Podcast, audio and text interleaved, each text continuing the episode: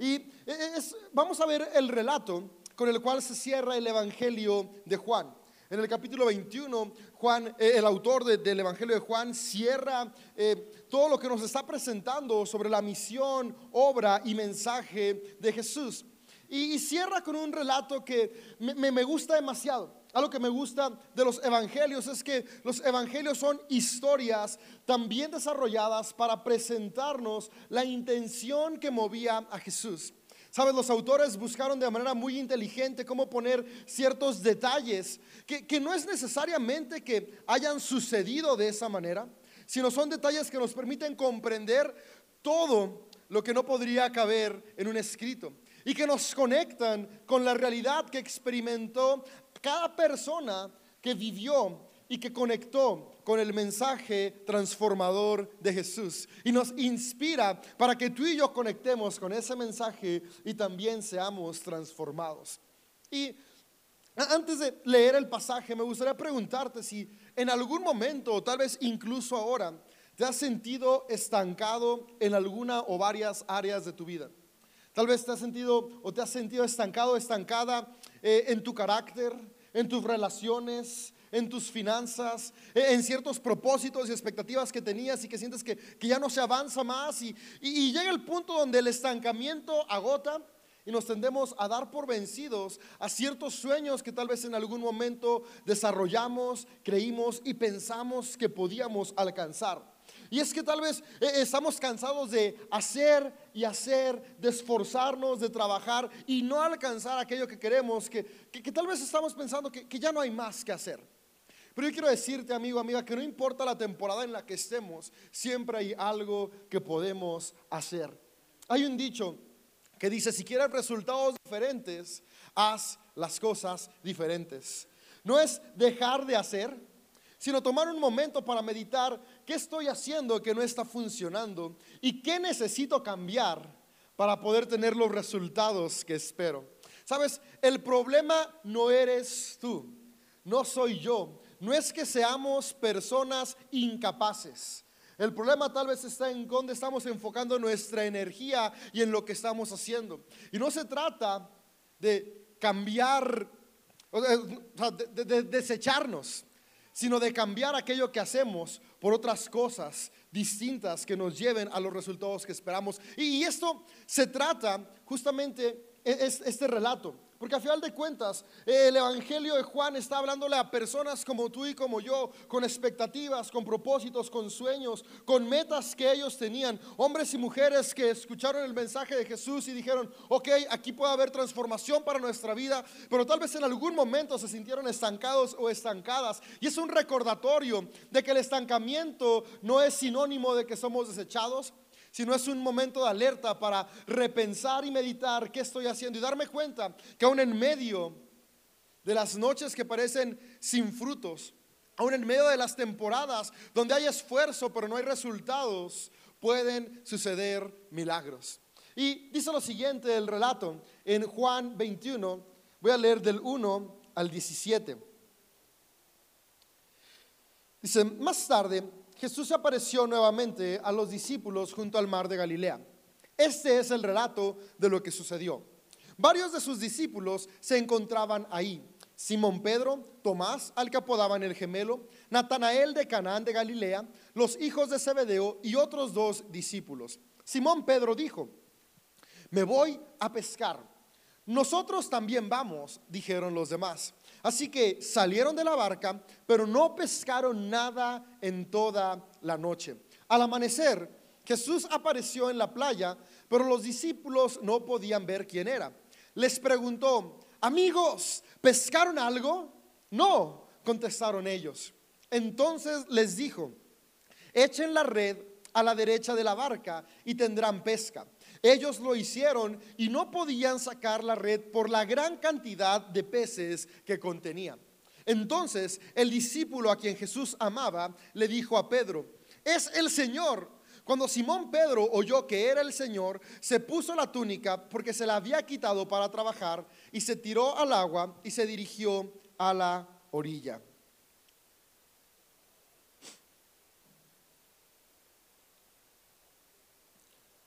Ahí está. Entonces ah, no, no, perdón. Los otros se quedaron en la barca y arrastraron la pesada red llena de pescados hasta la orilla, porque estaban solo a unos 90 metros de la playa. Cuando llegaron, encontraron el desayuno preparado para ellos, pescado a las brasas y pan. Traigan algunos de los peces que acaban de sacar, dijo Jesús. Así que Simón Pedro subió a la barca y arrastró la red hasta la orilla. Había 153 pescados grandes y aún así la red no se había roto. Ahora acérquense y desayunen, les dijo Jesús. Ninguno de los discípulos se atrevió a preguntarle, ¿quién eres? Todos sabían que era el Señor. Entonces Jesús les sirvió el pan y el pescado. Esa fue la tercera vez que se apareció a sus discípulos después de haber resucitado de los muertos. Después del desayuno, Jesús le preguntó a Simón Pedro, Simón, hijo de Juan, ¿me amas más que estos? Sí, Señor, contestó Pedro, tú sabes que te quiero. Entonces, alimenta mis corderos, le dijo Jesús. Jesús repitió la pregunta, Simón, hijo de Juan, ¿me amas? Sí, Señor, dijo Pedro, tú sabes que te quiero. Entonces, cuida de mis ovejas, dijo Jesús. Le preguntó por tercera vez, Simón, hijo de Juan, ¿me quieres? A Pedro le dolió que Jesús le dijera la tercera vez, ¿me quieres? Y le contestó, Señor, tú sabes todo, tú sabes que yo te quiero. Jesús dijo, entonces alimenta mis ovejas. En ese pasaje podemos encontrar algunos principios que animan e inspiran nuestra vida. Y quisiera que vayamos viendo cada uno de estos y, cómo podemos aplicarlos a nuestro día a día. Y el primer principio que yo puedo ver es que las transformaciones sobrenaturales son para todos y todas. El buen destino, la vida que se disfruta, el alcanzar sueños, no es para algunos, es para todos. Ser amados y aceptados no es para unos, es para todos. Y es que en ocasiones cuando creemos que, que ya no hay más que hacer, tendemos a descalificarnos y comenzamos a generar pensamientos de culpa. Seguramente no pude y no alcancé por mis errores del pasado. No, no, no, no puedo hacerlo por las consecuencias que voy a seguir arrastrando hasta que termine mis días en esta tierra. Seguro no puedo hacerlo porque no soy suficiente. Y comienzan pensamientos de culpa, pensamientos de descalificación, ya sea por acciones equivocadas o ya sea por defectos o habilidades que, no hemos desarrollado o, que tenemos que, que sentimos que son un impedimento. Y comenzamos a enfocarnos en lo negativo y a descalificarnos por ello.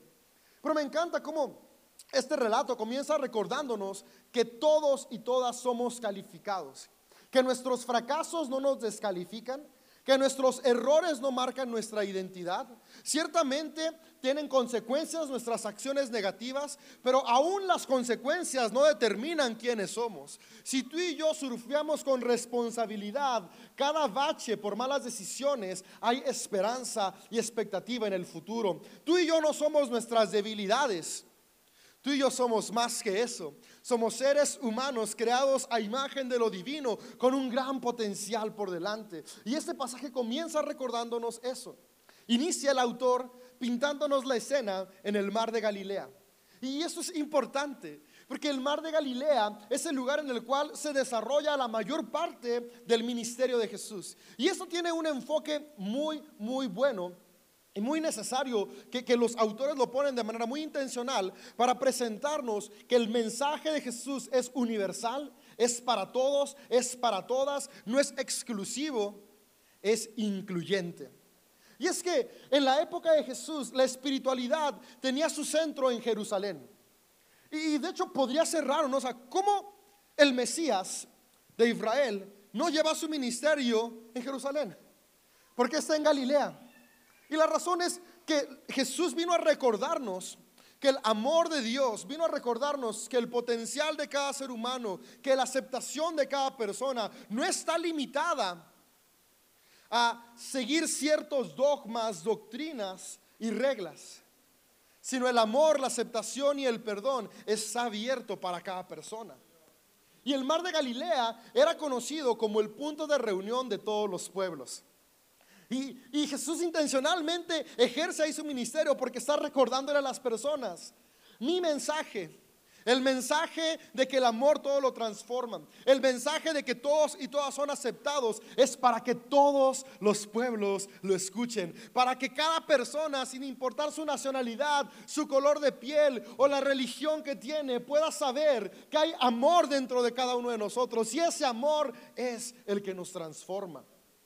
Cuando tú y yo queremos darnos por vencido, es importante que recordemos que ese amor que transforma está ahí para nosotros, aún en nuestros momentos más oscuros y difíciles. Y después intencionalmente nombra a algunos discípulos y pone un número concreto de discípulos. Este pasaje con el que cierra Juan no cierra diciéndonos que había 12 discípulos. Y es que para nosotros hoy en día los números son una herramienta para poder sacar bien la cuenta en el súper, para llevar bien la cuenta de los insumos en el negocio, para, para poder administrar bien los bienes y recursos. Pero en la cultura del antiguo Medio Oriente, los números eran más que herramientas para contabilizar. Tenían ciertos significados que permitían a las personas comprender aspectos culturales y espirituales. Y podemos ver que en el primer testamento un número muy marcado es el número 12. De hecho, era un número con el cual se identificaba la nación judaíta y a través de la cual establecían un nacionalismo de exclusividad. Solamente si pertenecías a alguna de las doce tribus de Israel se creía que se podía acceder a la gracia divina. Sin embargo, Jesús vino a recordarnos que un Dios omnipresente no está limitado a una nación. Un Dios omnipresente está en todo pueblo y en todo lugar. Y el autor de Juan aquí de una manera muy intencional nos habla de siete discípulos. Y es que el número siete, en la región donde se desarrolla la espiritualidad cristiana, que es todo el antiguo Medio Oriente, significaba o relacionaba la plenitud divina. Y no importaba si eras judío, no importaba si seguías algunas de las enseñanzas de los templos, de los templos griegos o romanos, no importaba la espiritualidad que tuvieras, cuando alguien se relacionaba al número 7, sabía que se referían a la plenitud de lo divino. Y lo que Juan nos está presentando es que justamente Dios está presente en todos. No es exclusivo de una nación, no es exclusivo de una denominación, no es exclusivo de una religión. Si creemos en un Dios que está presente en todo lugar, necesitamos aprender a reconocerlo en cada espacio, en cada persona, en cada ambiente que nos rodea. Y es lo que está presentando el autor de Juan al ponernos siete discípulos. Pero también hay algo importante. Y es que creemos que, que solamente podemos experimentar lo sobrenatural si vivimos con cierta perfección. Y muchas veces podemos decir, ok, si tal vez en la espiritualidad que promovió a Jesús hay esperanza, pero para mí no hay porque, porque yo regué demasiado. Es más, para mí no hay porque, porque a mí me cuesta creer todo.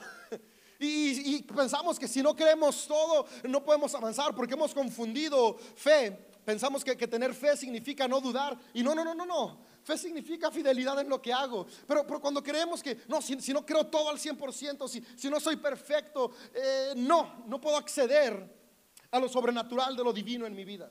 Pero me encanta que este pasaje nos menciona personas específicas. Y comienza mencionando a Simón Pedro presente en ese lugar y que experimenta este milagro sobrenatural en la pesca. Y Simón Pedro fue alguien que tiempo atrás, podemos leer en los relatos de la pasión de Jesús, negó a Jesús. Fue alguien que básicamente lo traicionó. Y podríamos decir, si Pedro traicionó a Jesús, ya está borrado de la historia. No lo vamos a volver a escuchar.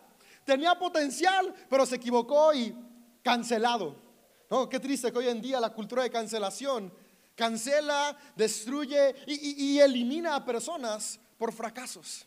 Pero este pasaje nos recuerda que nuestros fracasos no nos separan del potencial que hay para cada uno de nosotros a través de la plenitud divina. Nuestros errores no nos definen, lo que nos define es lo que somos. Seres humanos valiosos, seres humanos con dignidad, seres humanos con la capacidad de sí responsabilizarnos de nuestro error, pero también con la capacidad de construir un mejor mañana. Viene Tomás, menciona a Tomás por nombre y nos especifica cuál Tomás, para que no haya duda de si pudo haber sido otro Tomás. Dice Tomás, el apodado el gemelo, que fue el mismo que podemos ver en un relato, dudó de Jesús. Fue el que, gracias a la duda, pudo poner su mano en el costado de Jesús recordándonos que la plenitud de lo divino que trae cosas sobrenaturales a nuestra vida no está limitada para aquellos que no tienen dudas, sino aún en medio de las dudas podemos experimentar buenas cosas en nuestra vida. Porque el mensaje de Jesús no fue un mensaje que nos invitó a creer ciegamente. El mensaje de Jesús es un mensaje que nos invita a transformar nuestra mente para en medio de las dudas seguir actuando con responsabilidad y amor y ver transformación en nuestra vida y en nuestro entorno. Después menciona a los hijos de Zebedeo. Y estos dos los menciona porque e, ellos eran dos personas muy orgullosas. Er, eran dos personas que se creían mejor a los demás de su equipo. Y en ocasiones creemos que si alguien tiene fallas de carácter ya también no, no tiene expectativa en el futuro. ¿Y por qué te digo eso? Porque ellos son los que eh, en algún evangelio le dicen a Jesús, hey, nosotros vamos a ser el de la izquierda y la derecha. Otro evangelio nos presenta como que la mamá va y intercede, pero al final de cuentas e-, eran los que creían que tenían que estar por encima de los demás. Tenían una falla de carácter, pero aún así esa falla de carácter no los descalificó para experimentar cosas sobrenaturales en su vida. Y, eso es algo que quisiera se fuera en nuestros corazones. La transformación no es para los perfectos, la transformación es para los que actúan. El amor divino no es para unos cuantos. El amor divino es para todos y para todas. Todos y todas tenemos el mismo valor y todas y todos, sin importar qué tan oscuro sea nuestro presente, podemos acceder a un mejor mañana. Y continúa el relato diciéndonos que se van a pescar y están en la pesca, dice que están toda la noche y no pescan nada. Y no habían estado toda la noche viendo Facebook, Twitter, Instagram o TikTok. No, no, habían estado trabajando. No se habían puesto en maratón de películas ahí, ok, vamos a ver esta serie de Netflix en lo que a ver si cae un pescado. No, habían estado actuando. Pero lo que habían estado haciendo no había traído resultados. Y me gusta el ingenio del autor, porque nos habla que están de noche y solo dos discípulos sin Jesús y no tienen resultados. Pero después cambia el relato y dice que al amanecer Jesús está en la playa y les habla. Y me encanta la forma en la que Jesús les habla. Dice, amigos, no les dice, hey, traicioneros, hey, incrédulos, hey, orgullosos. No, no, no, porque no somos llamados por nuestras fallas. Somos llamados por nuestra esencia, por esa divinidad que habita en cada uno y cada una de los que estamos, no solo en este lugar, sino habitando la tierra desde siempre. Amigos, ¿han pescado algo? Y ellos dicen, no, no hemos pescado nada. Y simplemente les dice, ok, arrojen las redes a la derecha de la barca. Y dice que ellos lo hicieron y después de que lo hicieron había tantos peces en la red que no podían jalarla de tan pesada que estaba. Y aquí hay el segundo principio que quisiera que se fuera en nuestras vidas. El primero es, para poder salir de estos baches tenemos que recordar que todos y todas tenemos acceso a algo mejor. No es para unos cuantos, es para todos. El segundo es, ¿cómo, cómo comienzo a salir del bache? Y es que la clave está en las palabras de Jesús. La clave para transformar nuestras vidas radica en las palabras de Jesús. E, ellos estaban actuando, pero cuando comenzaron a actuar, escuchando y siguiendo las instrucciones de Jesús, los resultados fueron diferentes. No es que cambiaron el lugar en el que estaban, no es que cambiaron el objetivo que tenían, lo que cambiaron fue la voz que estaba dirigiendo lo que hacían. Sabes, e, en ocasiones lo que tiene que cambiar es justamente qué es lo que está moviendo nuestras intenciones y qué es lo que está dirigiendo nuestras acciones para comenzar a ver resultados de transformación en nosotros y en quienes nos rodean. Y cuando hablo que la clave está en las palabras de Jesús, es justamente eso. Que tú y yo podamos saber que la transformación está cuando escuchamos lo que Jesús enseñó y lo aplicamos a nuestra vida y lo vemos reflejado. ¿Sabes? Eh, eh, seguir la espiritualidad de Jesús el Cristo no, no, no es seguir un, cierto ciclo de dogmas, de ritos, de, reglas. No, no, no. Eh, deberíamos de saber que ser cristiano es porque conecto tanto con el mensaje y las acciones de Jesús que quiero hacerlas parte de mi vida. Y la transformación viene ahí. Cuando soy consciente de qué fue lo que Jesús enseñó y, y podemos ver cómo las enseñanzas de Jesús siempre fueron enseñanzas enfocadas en cambiar mi mente para cambiar mis acciones. Pasar de ser egoísta a ser alguien que sirve. Pasar de ser alguien sin esperanza a ser alguien con esperanza. Pasar de ser alguien sin compasión a ser personas con compasión y empatía. En esas palabras de Jesús es donde está la clave. Cuando nos damos cuenta en el resumen que él hizo, todo se resume en amar. Amarte a ti, amar a los demás. Cuando aprendemos a amarnos para amar, comienza a haber transformación en nuestro entorno. Yo creo que si tomáramos más tiempo para poder meditar en las enseñanzas que dio Jesús y ver cómo podemos aplicarlas a nuestra vida, comenzaríamos a ver más y más transformación. Que a final de cuentas, cada enseñanza apela justamente a este cambio de mentalidad. El sermón del monte, el sermón de la llanura, eh, deberían ser la columna vertebral de la espiritualidad basada en la figura de Jesús. La regla de oro que habla, no hagas, haz a los demás lo que quieres que hagan por ti. Eso, cambiaría por completo el entorno. Entonces, cuando estamos estancados, tenemos que revisar qué, está moviendo mis intenciones. ¿Y, qué quiero ahora que las mueva? Quiero que las mueva el amor. Y creo que un lugar donde podemos encontrar amor de manera muy práctica es en las enseñanzas de Jesús.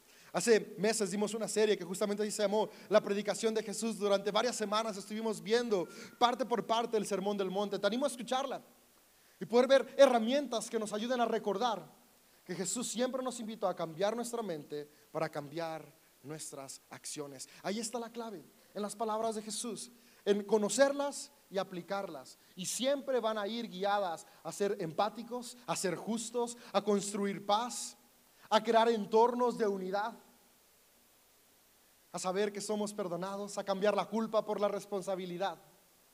Ver milagros cuando sus palabras se hacen vivas en nuestras acciones.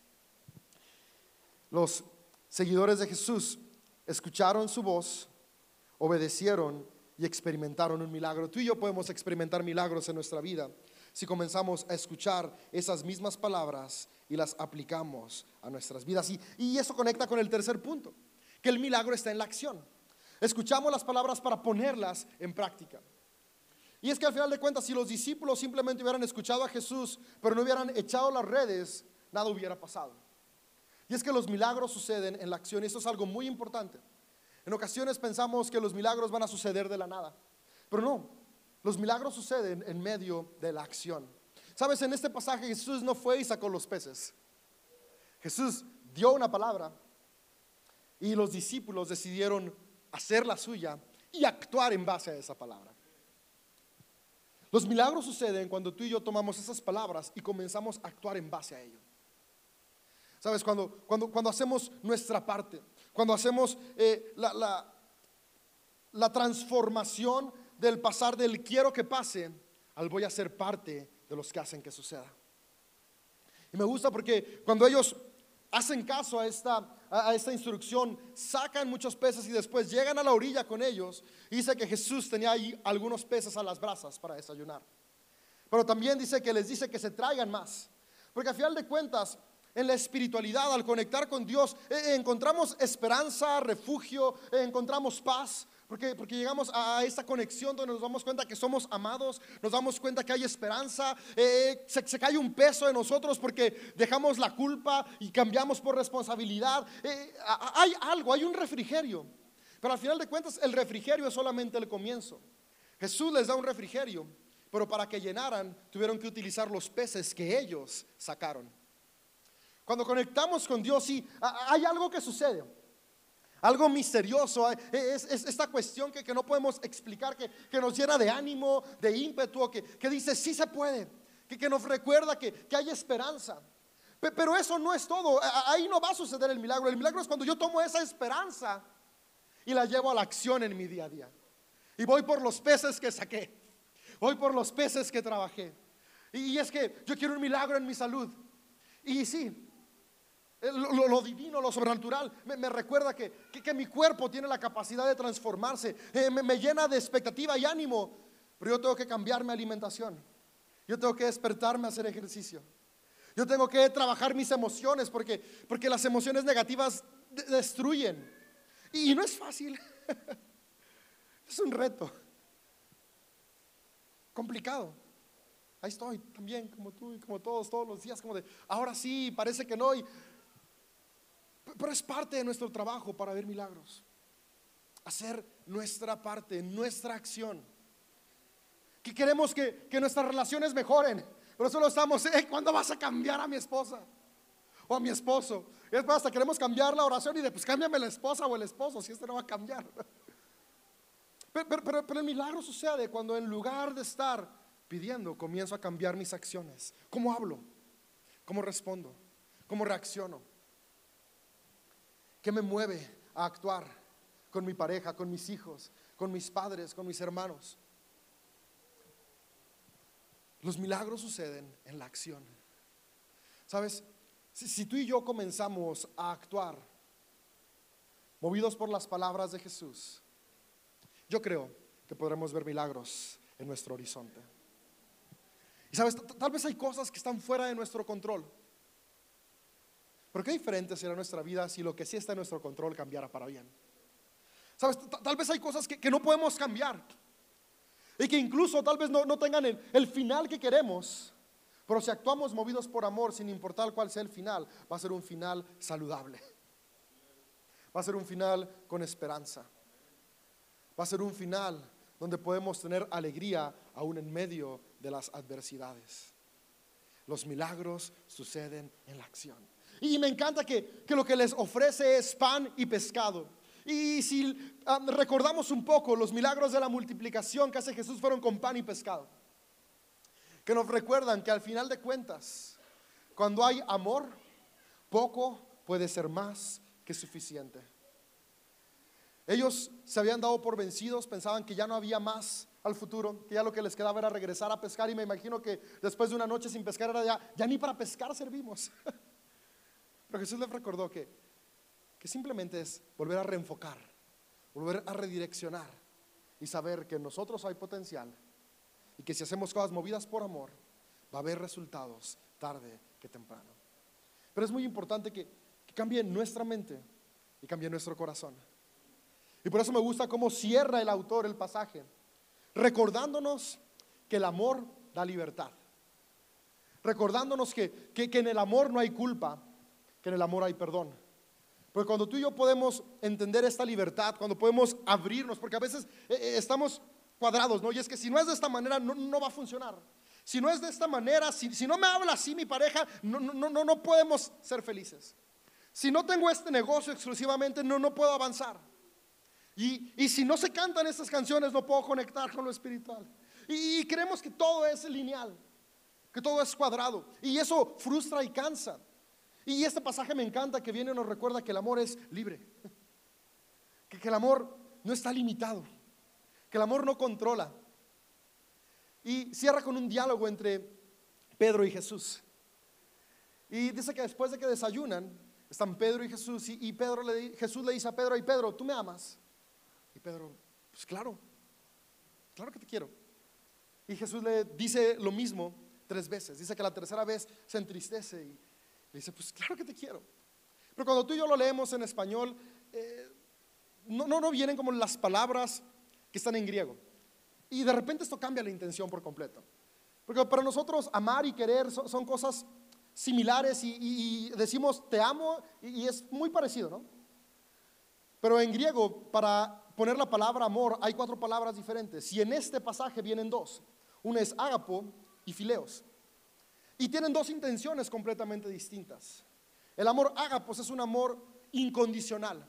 Un amor que no cambia, un amor que todo lo entrega, un amor que no cede, un amor que se entrega por completo, un amor que muere a sí mismo para el otro. Es un amor que para los seres humanos termina marchitándonos. Si tú te entregas por completo para el otro, dejas de ser tú y te conviertes en prisionero de alguien más. Y en ocasiones creemos que, que, lo divino espera eso de nosotros. Tienes que dar todo. Y luego puede que nos frustremos porque intentamos darlo todo y fallamos, o porque lo damos todo y no pasa nada, pensando que en darlo todo está la clave. Pero, pero aquí me encanta porque comienza Jesús, la primera pregunta que hace a Pedro es, Pedro, tú me agapes, es decir, tú me amas como para dejarlo todo. Y Pedro le responde, Señor, yo te fileos. El Señor, yo te quiero humanamente. Porque el fileos es un amor humano e imperfecto, que da lo mejor de sí, pero puede fallar. Y es el amor de amigos. O sea, los compas los defraudas. Los quieres un buen, pero, pero después fallar. Es el amor de familia. De hecho, de ahí viene, viene que, estás en la palabra hijos, ¿no? Filos, de fileos, de, familia. Y, y, a la familia también le fallamos. Con la familia también tenemos diferencias, pero, pero nos amamos en medio de esa imperfección. Y Pedro le dice, ¿sabes qué, Jesús? No, no, no puedo eso perfecto, pero, pero sí puedo esto imperfecto. Aquí está. Y Jesús le vuelve a decir, hey Pedro, me agape, me, me amas así, sin límites. Y Pedro le vuelve a decir, ¿sabes qué, Jesús? Yo, yo te fileos. me encanta como la tercera vez que Jesús le pregunta, ya no viene la palabra agape. Ahora Jesús le dice, hey Pedro, ¿me fileos? Porque a veces pensamos que, que lo divino espera espera una perfección de nosotros y como somos imperfectos nos descalificamos. Pero, pero es Jesús entendiendo y sí, Pedro, yo sé, no se trata de ser perfecto, no se trata de negarte a lo que te gusta. Puedes regresar a pescar y está bien. Puedes pescar y predicar. No te voy a descalificar por lo que haces. Porque en medio de la imperfección, si hay amor, puede haber transformación. Y, y cuando tú y yo podemos procesar eso, podemos tener e-, esa libertad de, ah, o sea, ya no siento el peso de no era perfecto, por eso las cosas no salían.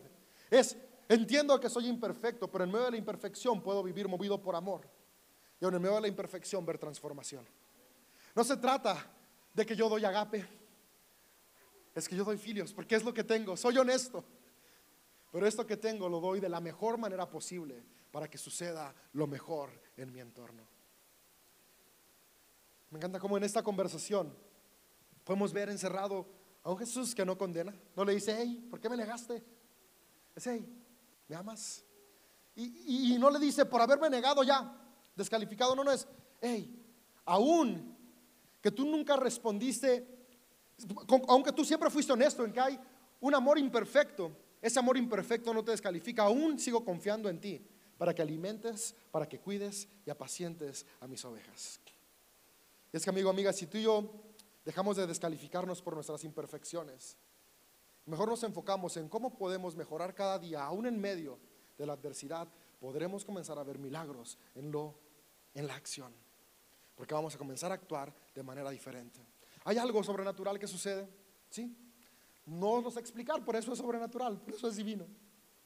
Pero eso divino se ve reflejado cuando las acciones son llevadas a cabo. Vamos a actuar. Vamos a cambiar nuestra vida, vamos a cambiar nuestro carácter, vamos a cambiar nuestros pensamientos, a dejar la culpa, a dejar de descalificarnos y saber que todos y todas podemos ir por un mejor mañana.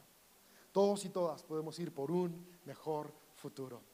Y recordar que la misma abundancia que había en los panes y peces está dentro de ti y de mí. Porque con esto quiero cerrar. Dice, y en, cada relato de la resurrección viene, viene presente eso, ¿no? Que que, no se atrevían a preguntar si era Jesús, pero sabían que era el Señor. Quiere decir que, no lo reconocían del todo. Y, hay, hay, una cuestión muy, muy trascendente en, en la intención de los autores de poner esto. Porque al final de cuentas, el Cristo, que es la imagen visible del Dios invisible, no está limitado a un cuerpo humano, ni siquiera al cuerpo de Jesús. El Cristo, que es la imagen de Dios, está presente donde quiera que hay amor. Por eso es que decían es el Señor cuando escuchaban sus palabras y veían sus acciones. Porque Dios está en cada palabra y cada acción movida por amor. Y donde está lo divino movido por amor, cosas sobrenaturales pueden suceder. En ti, en mí, en cada persona está este poder divino que llamamos Espíritu Santo. Para recordarnos que tenemos la capacidad de aún en medio del estancamiento, aún en medio de la noche oscura, recordar que viene el amanecer, un amanecer en el cual podemos cambiar nuestra mente, nuestras acciones y ver milagros suceder. ¿Por qué no tomamos hoy la comunión? con esto en nuestra mente. Cuando tomemos el pan y el vino, que son el cuerpo y la sangre de Cristo, vamos a ver ese cuerpo, esa sangre está dentro de mí, recordándome que ese mismo poder que llevó a Jesús actuar movido por amor para transformar su entorno está en mí, para transformarme a mí y transformar a quienes me rodean.